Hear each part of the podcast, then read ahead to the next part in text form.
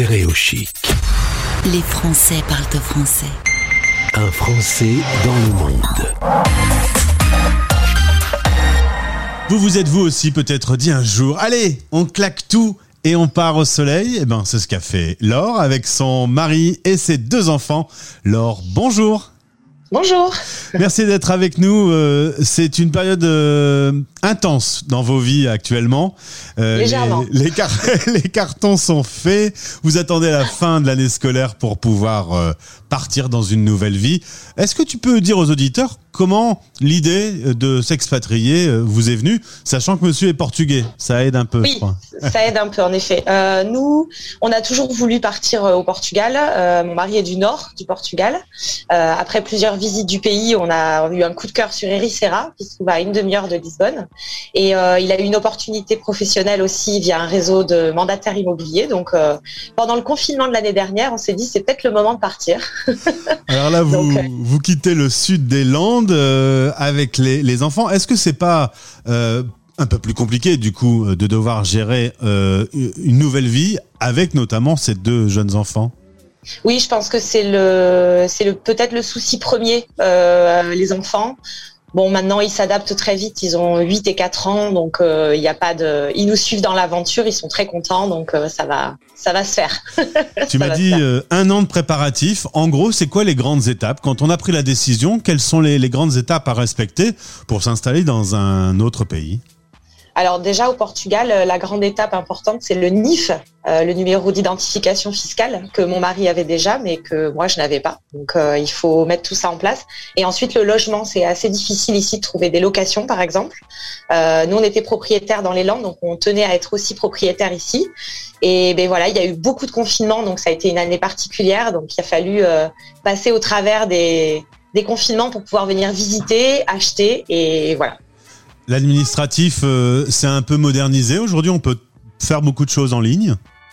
On peut de plus en plus faire de choses en ligne. Après, c'est pas encore tout à fait ça quand même. Faut, faut être guidé parce que pour trouver les bons sites, les bonnes démarches, c'est pas tout à fait évident encore. Mais ça s'améliore. Comment tu t'es fait aider? Euh, Avocat, principalement un avocat, et ensuite pour les achats des courtiers euh, en immobilier ça a été quand même assez euh, assez simple après de pouvoir euh, faire les démarches de distance. Voilà. Laure, est-ce que tu te souviens du jour où tu t'es assis dans le salon euh, avec monsieur et les deux enfants pour leur expliquer qu'ils allaient changer de maison, changer de pays, changer de copain? Tout à fait. C'était euh, bah, au mois de mai l'année dernière, on sortait de confinement et, euh, et ils étaient complètement emballés à cette idée vu qu'ils connaissent quand même très bien le pays et ils sont quand même assez habitués à la langue. Et, euh, et voilà. Et là, tout, est, tout a démarré. Il n'y a plus de questions qui se sont posées pour revenir en arrière et c'était vraiment la décision officielle. Et on est super contents. et toi, est-ce qu'il y a des doutes qui peuvent surgir la, la nuit? Tu te réveilles en sueur. Pourquoi j'ai fait ça? Non, absolument pas. Franchement, euh, si on prend les choses dans l'ordre et euh, je pense qu'il faut surtout pas se poser de questions parce que sinon il est évident qu'on revient en arrière. Il faut surtout pas se poser de questions et encore moins avec deux enfants, ça c'est certain. Euh, le déménagement, tout laisser, tout mettre dans un grand camion, le voir partir et puis viendra bientôt le moment des au revoir à la famille, etc. c'est des moments qui peuvent être un peu tristes. Ça peut être un peu triste, mais effectivement, on a tenu à être près de Lisbonne, notamment pour avoir l'aéroport à côté. Euh, étant déjà dans le sud des Landes, on a notre famille qui est assez euh, dispatchée partout. Donc euh, voilà, avec l'avion pas très loin, on arrivera quand même à se déplacer rapidement. Donc on est tellement motivé pour notre projet et on a tellement hâte que on, essaye de pas penser non plus à tout ça, même si évidemment ça donne un petit pincement au cœur, mais mais ça va. Et toi, en tant que maman, tu vas être dans un autre pays. Bon, la langue, euh, je suppose que tu as eu l'occasion de t'entraîner un peu. Oui, complètement. je sais pas si la question est très bien tournée. On s'adapte vite après, de toute façon, une fois dans le bain. Est-ce qu'il y a des, pareil pour toi aussi, un peu des, des, des inquiétudes, voir un peu comment les choses vont se faire, ou tu y vas très sereinement?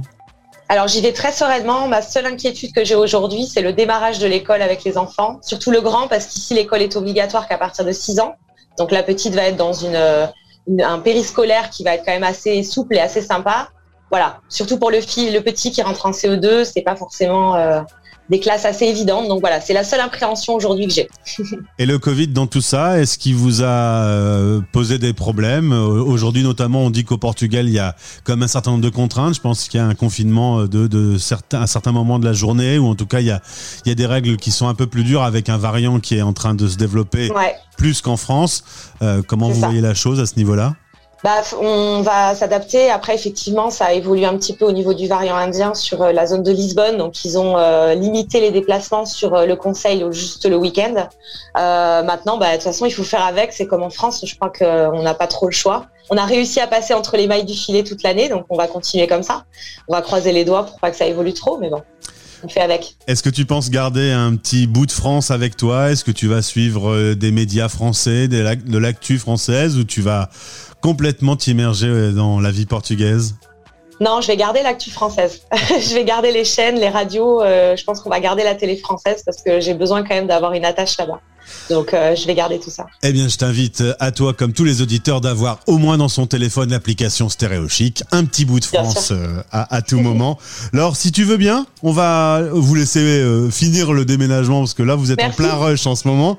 Et puis, une fois que vous serez posé, que tous les cartons seront vidés, on se rappelle, et tu nous raconteras les premiers jours de ta vie d'expatrié Il n'y a aucun problème, ça marche, avec plaisir. Merci Laure, bon courage à toute la famille et à suivre donc. Merci, c'est gentil, bon courage, à bientôt. C'était Expat Pratique, à retrouver en podcast sur toutes les plateformes et sur stéréochic.fr.